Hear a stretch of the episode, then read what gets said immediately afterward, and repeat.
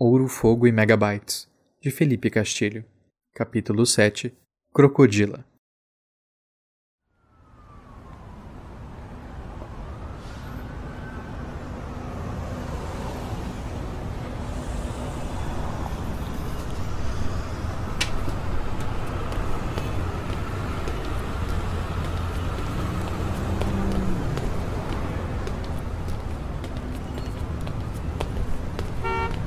Aos tropeços, Anderson chegou na travessa, consideravelmente mais vazia em comparação com a rua Santa Efigênia. O cheiro forte de urina recendia até suas narinas, e muitos mendigos dormiam próximos às paredes, enrolados em cobertores incolores. A ruazinha não era muito extensa, mas o silêncio repentino era de certa forma intimidador. Alguns mendigos levantavam suas cabeças e olhavam na direção de Anderson, os olhos tristes e conformados com a existência na pobreza. Um deles fumava uma bituca de cigarro, que provavelmente teria encontrado no chão, e lançou um sorriso sujo e neurótico na direção do garoto. Apertando o passo, Anderson saiu da travessa e chegou na Rua dos Andradas, paralela a Santa Efigênia. O som da algazarra comercial não alcançava aquela parte, repleta de imóveis decadentes, lojas fechadas e uma longa murada de um terreno baldio, onde lixo, caixas de madeira e restos de pallets eram amontoados por toda a sua extensão. Algumas motos passavam rapidamente e pedestres evitavam a calmaria sinistra daquele lugar. Olhou para os dois lados e nenhum sinal de Pedro. Teria se detido tanto tempo com o vendedor de canetas para que o emburradinho se afastasse demais da conta? Então, ele ouviu um choro, vindo do amontoado de lixo recostado ao muro. De pronto, pensou que era Pedro, escondido entre as caixas quebradas e as madeiras compensadas que se empilhavam. Sentiu-se culpado no mesmo instante, o coração mais apertado que sapato novo em batizado de família. Mas então, chegando mais perto, Anderson notou que se tratava de uma mulher, provavelmente idosa, abraçada aos próprios joelhos enquanto se acabava em lágrimas. As roupas eram encardidas e os cabelos tinham a cor de palha seca. Estava descalça e usava um casaco longo e puído, cheio de furos e remendos. Sentada sobre o que um dia havia sido uma metade de um colchão, ela não percebeu a aproximação do garoto. Olá, a senhora está bem? Ela não se mexeu. Anderson chegou mais perto e tocou o ombro da mulher. Ela ergueu a cabeça assustada, ao mesmo tempo retraindo o corpo. Pensou se tratar de alguém que queria lhe fazer mal. O gesto abrupto deu a entender que já havia sofrido o suficiente nas ruas para pensar dessa maneira acerca de qualquer um que se aproximasse do seu corpo frágil. Anderson a encarou com benevolência, e a primeira coisa que notou foram os olhos profundos e verdes, como esmeraldas cravadas propositalmente em um cálice de barro. O rosto era marcado, sulcado, mas estava longe de ser feio. Tampouco era o rosto de uma idosa. Tratava-se de uma mulher jovem, maltratada e abatida. Ela balbuciou algo ininteligível, estendendo uma mão magra e de unhas longas para o garoto de pé à sua frente. Senhora, digo, moça, eu não estou entendendo o que você disse. Mais uma vez ela choramingou e grandes lágrimas se formaram no canto dos olhos, dando a impressão de que eram maiores do que o normal. Anderson sentiu uma pena aterradora daquela pobre criatura. Ela deveria ser muda. Não conseguia sequer suplicar comida para alguém. Você está com fome? perguntou o menino. É isso? Ela balançou a cabeça em afirmativa.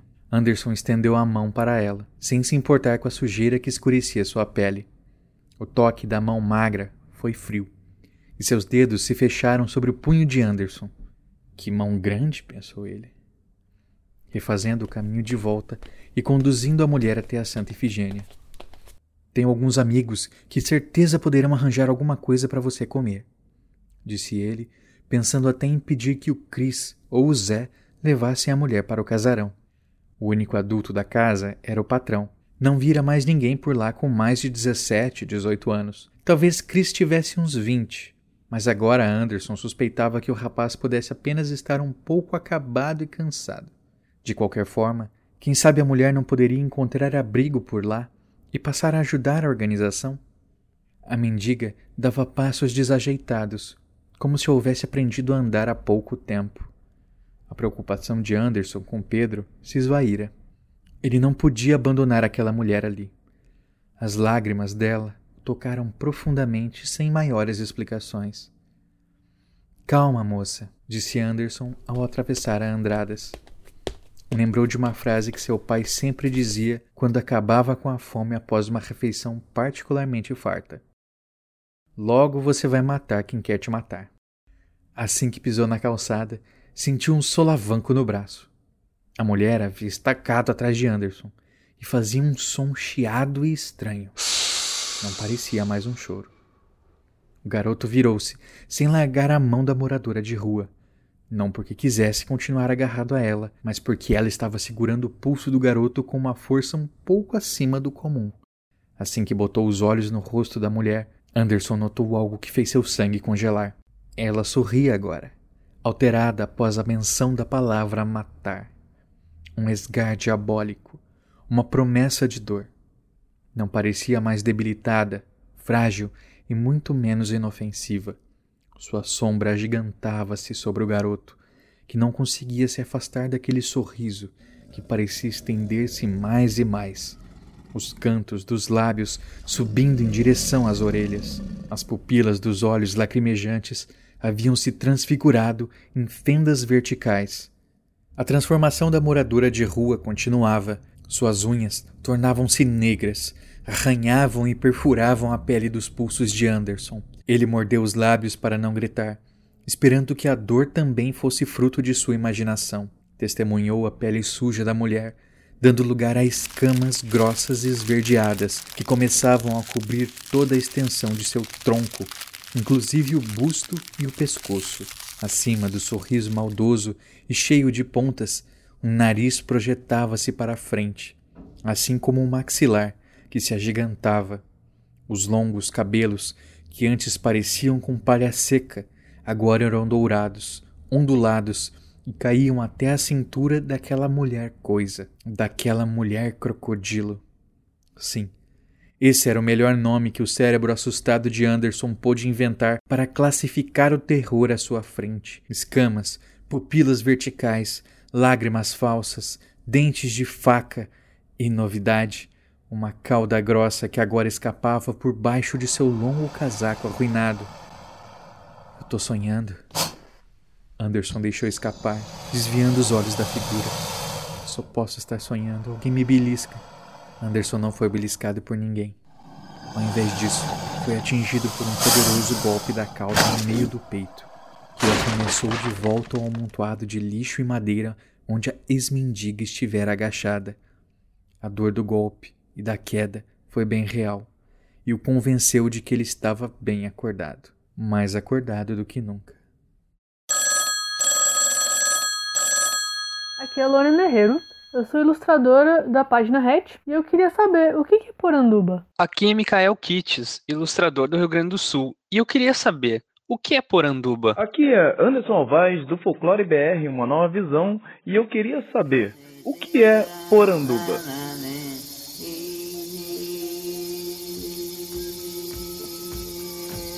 Poranduba. Poranduba. Poranduba. Poranduba. Poranduba. Poranduba. Poranduba.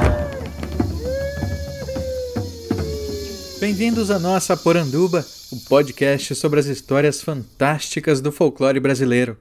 Eu sou Andreoli Costa, o colecionador de sacis, e serei seu guia.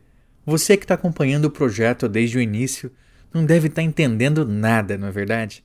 O primeiro episódio foi uma entrevista. O segundo começou com uma leitura de um livro. Afinal, sobre o que é esse projeto? O que é Poranduba? Essa última pergunta eu posso responder. Poranduba ela é o começo de tudo. Em 2008, Comecei a me interessar por folclore quando eu vi na minha universidade um exemplar do Dicionário do Folclore Brasileiro do Câmara Cascudo. Eu fui num sebo e eu não tinha dinheiro para comprar, mesmo usado aquele livro, mas tinha um exemplar lá, bem velhinho, bem esquecido, de um livro chamado Literatura Oral do Brasil. né? Era uma edição antiga ainda, da década de 70, 80, e eu comprei. E numa daquelas primeiras páginas, o Cascudo falava de Poranduba. Ele falava que aqueles eram tempos de contar histórias. Ele falava sobre como essas histórias populares, como aquilo foi o leite materno da sua literatura. Olha essa palavra, né? O leite materno da sua literatura. Ele foi alimentado de histórias. E eu também fui, pela minha família, pela minha avó, pelos meus pais. E o Cascudo, ele dizia que naquela época, quando ele sentava ouvindo os peões contarem as histórias do dia, aqueles eram tempos de café e poranduba. Café e poranduba. É um nome interessante, mas eu não queria mais um podcast com café no nome. Já tem muitos desses aí pela podosfera. Is a deu. Daylight come and we want go home. Day, day is a day, is a day, is a day, is a day, is a day. Oh. Daylight come and we want go home. O que, que é poranduba? Você ainda deve estar se perguntando. Barbosa Rodrigues, no final do século XIX, escreve um livro chamado Poranduba Amazonense. E lá ele faz uma proposta para o que significa esse nome. Segundo ele, entre os tupi haviam dois tipos de história, dois tipos de narrativa mais comuns: as morandubas, que eram as histórias de guerra, e as porandubas, que eram as histórias fantásticas. Eram aquelas que envolviam criaturas encantadas, elementos sobrenaturais, coisas que fugiam do comum. O poro de poranduba era um superlativo, designava que aquelas histórias eram excepcionais. Quem pode contar porandubas? Ou melhor, quem pode viver porandubas? Todos nós. Acho que essa grande graça Todos nós temos a capacidade de viver e contar histórias fantásticas. Tudo o que é preciso é ter os olhos de ver e ouvidos para ouvir.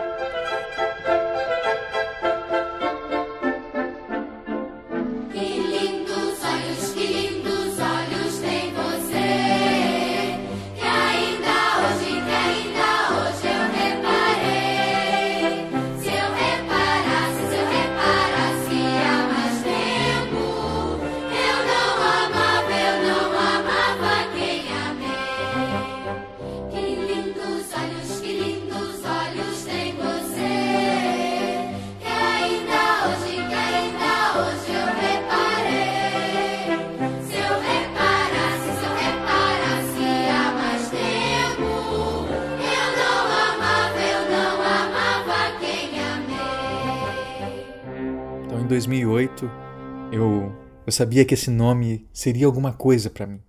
Eu queria que ele fosse um nome de um livro, que se tornou no final.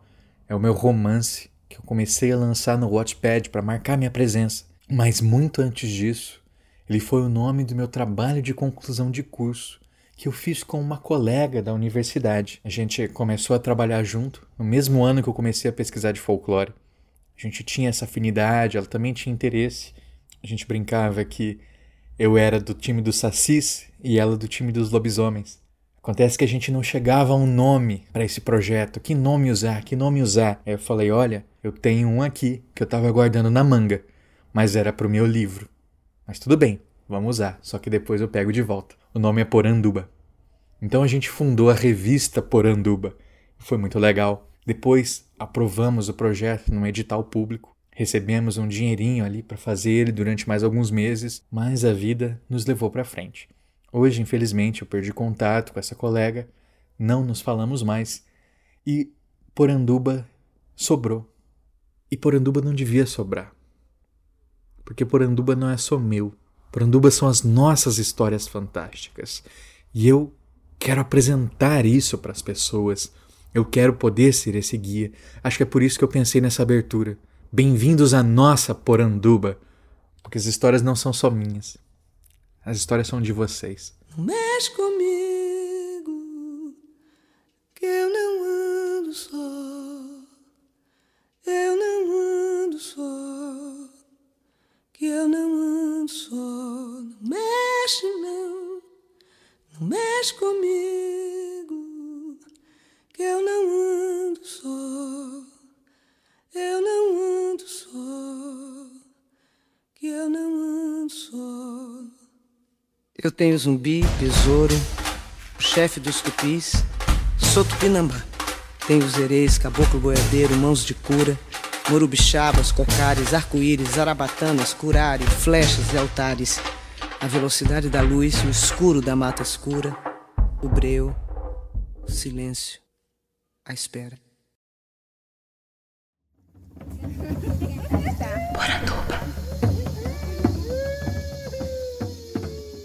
Não tinha jeito melhor de começar a falar das histórias fantásticas do folclore brasileiro do que conversando com Felipe Castilho. Felipe, vocês viram, né? Uma simpatia, um cara muito bacana. Acho que uma das coisas mais interessantes de Poranduba é que a gente tem a oportunidade de abrir diálogos. Popularium, que era meu podcast ano passado, era um monólogo e ele cumpriu seu papel. Mas Poranduba abre diálogos. Ele traz outras pessoas, ele dá voz. Eu acho que isso também é muito importante. Mas eu quero ouvir vocês também. Façam, por exemplo, como o Maicon Torres, que comentou lá no blog. Excelente iniciativa.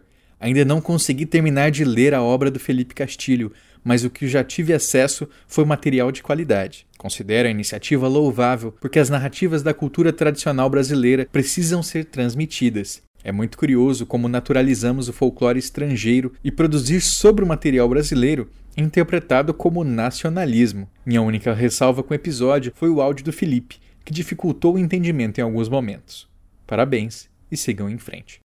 Valeu, Maicon. A parte da discussão do nacionalismo, para mim, é a joia do episódio, né? A gente, a gente caminha num crescente muito orgânico e chega naquele momento de catarse mesmo, onde o Felipe estava muito solto, né? E falando como ele se sentia mesmo em relação à sua obra, em relação a, a como aquilo estava sendo visto. Chegamos num grande momento na entrevista, era o clímax, era a hora certa para a gente encerrar. E quanto ao áudio, Pois é, cara, infelizmente no momento a gente grava só com um gravador colocado à mesa ao centro. O que pode ter acontecido é que o Felipe ele se mexe bastante enquanto fala, então provavelmente ele mexia o rosto né, para longe da direção do gravador. O que eu posso fazer e eu me comprometo a fazer é nos próximos entrevistados prestar atenção quando eles virarem o rosto assim e pedir para que eles sempre para que eles sempre falem na direção do microfone. Assim a gente garante melhor qualidade de áudio possível.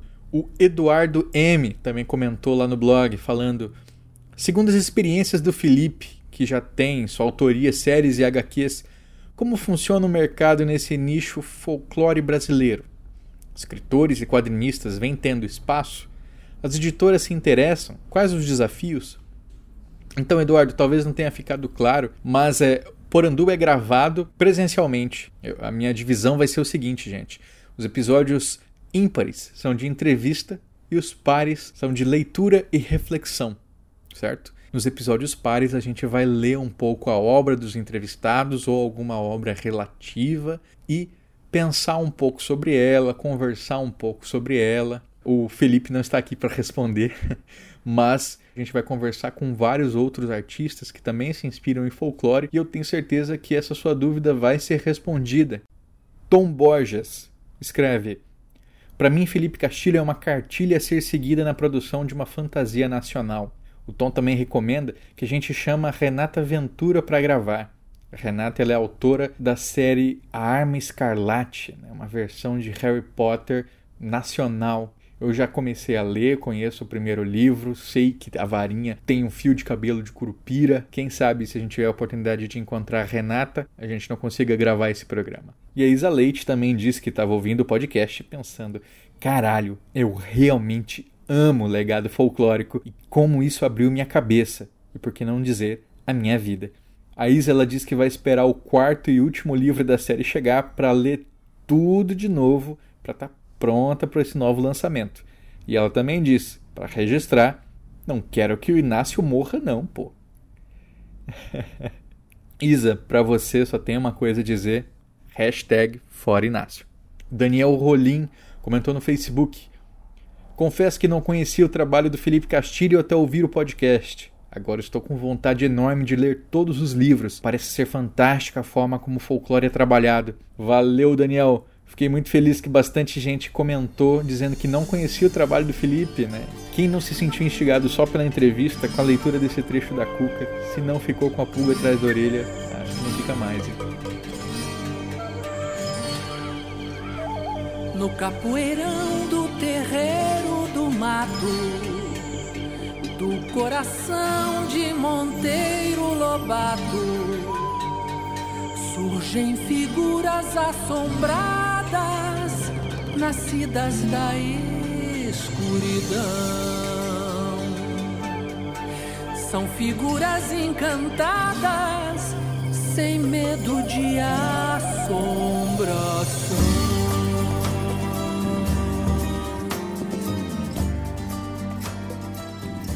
Então, falando da Cuca, a cena que a gente abriu esse programa, vocês viram, né? O, Felipe até tinha mencionado na entrevista. Ele queria construir uma cuca, mas não uma cuca lobatiana. E olhem só, né? durante muito tempo, quando eu comecei a estudar sobre folclore, eu tive a impressão de que a cuca, na forma de um crocodilo, era realmente uma criação lobatiana. Porque se a gente pega Câmara Cascudo, pega os registros sobre a cuca, os registros folclóricos, a gente sempre vai ter essa imagem de uma cuca, de uma cuca sem forma. A cuca como pertencente a um ciclo da angústia infantil. Isso é aquele momento onde os monstros que assustam as crianças muito pequenas, eles não precisam ter uma forma específica. Tudo que eles precisam ter é uma função, a função de devorar. A cuca, então, é um papão. Isso basta. A cuca, a princípio, não teria forma. Ou se teria forma, seria de uma velha bruxa. Se a gente pega, inclusive, o sítio do pica-pau amarelo, em muitos dos trechos da Cuca mencionados no livro O Saci, ela é descrita como sendo uma velha. É a Emília que, ao ofendê-la, vai mencionar que ela tem cara de jacaroa, é, orelhas de coruja, né, e vai dando vários adjetivos que depois a gente passa a entender mais literalmente como sendo realmente uma cara de jacaroa. Ao longo dos anos, ao longo da, do caminhar das ilustrações dos livros infantis, fomos institucionalizando essa figura da Cuca como um, uma mulher jacaré. Então será que isso veio só de Lobato? Será que isso não tem nenhum outro lastro folclórico? Para vocês verem como as coisas nunca têm uma só resposta no folclore. Se a gente vai para a Península Ibérica, Portugal, Espanha, nós encontramos uma festa muito famosa onde uma cuca é combatida por São Jorge. Essa cuca, por vezes, tem a forma de um dragão, às vezes de uma tartaruga, quase sempre uma figura reptiliana, monstruosa, sendo derrotada por esse cavaleiro, por esse homem santo. Será que vem daí a nossa cuca jacaré? De dragão passamos ao jacaré? Será que foi uma coincidência? Talvez as duas coisas. No folclore, a origem nem sempre é tão importante.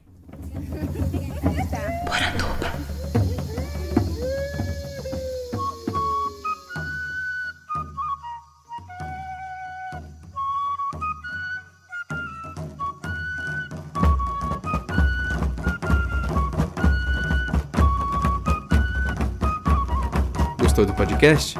Curtiu o livro do Felipe? Confira no post o link para todos os exemplares do Legado Folclórico na Amazon. Se você comprar lá, você ajuda o colecionador de sacis a manter o projeto em andamento. Quer ajudar a gente ainda mais e fazer parte do grupo secreto do colecionador de sacis no Facebook? Você pode fazer assinatura dos planos mensais pelo picpay.me barra colecionador de sacis. Esse podcast foi produzido e editado por mim, Andrioli Costa, o colecionador de sacis.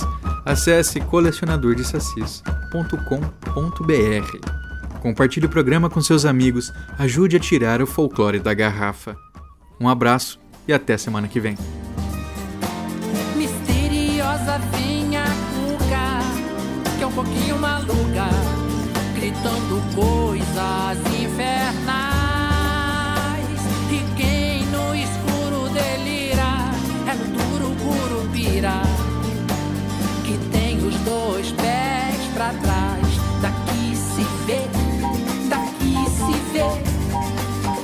O saci pererê.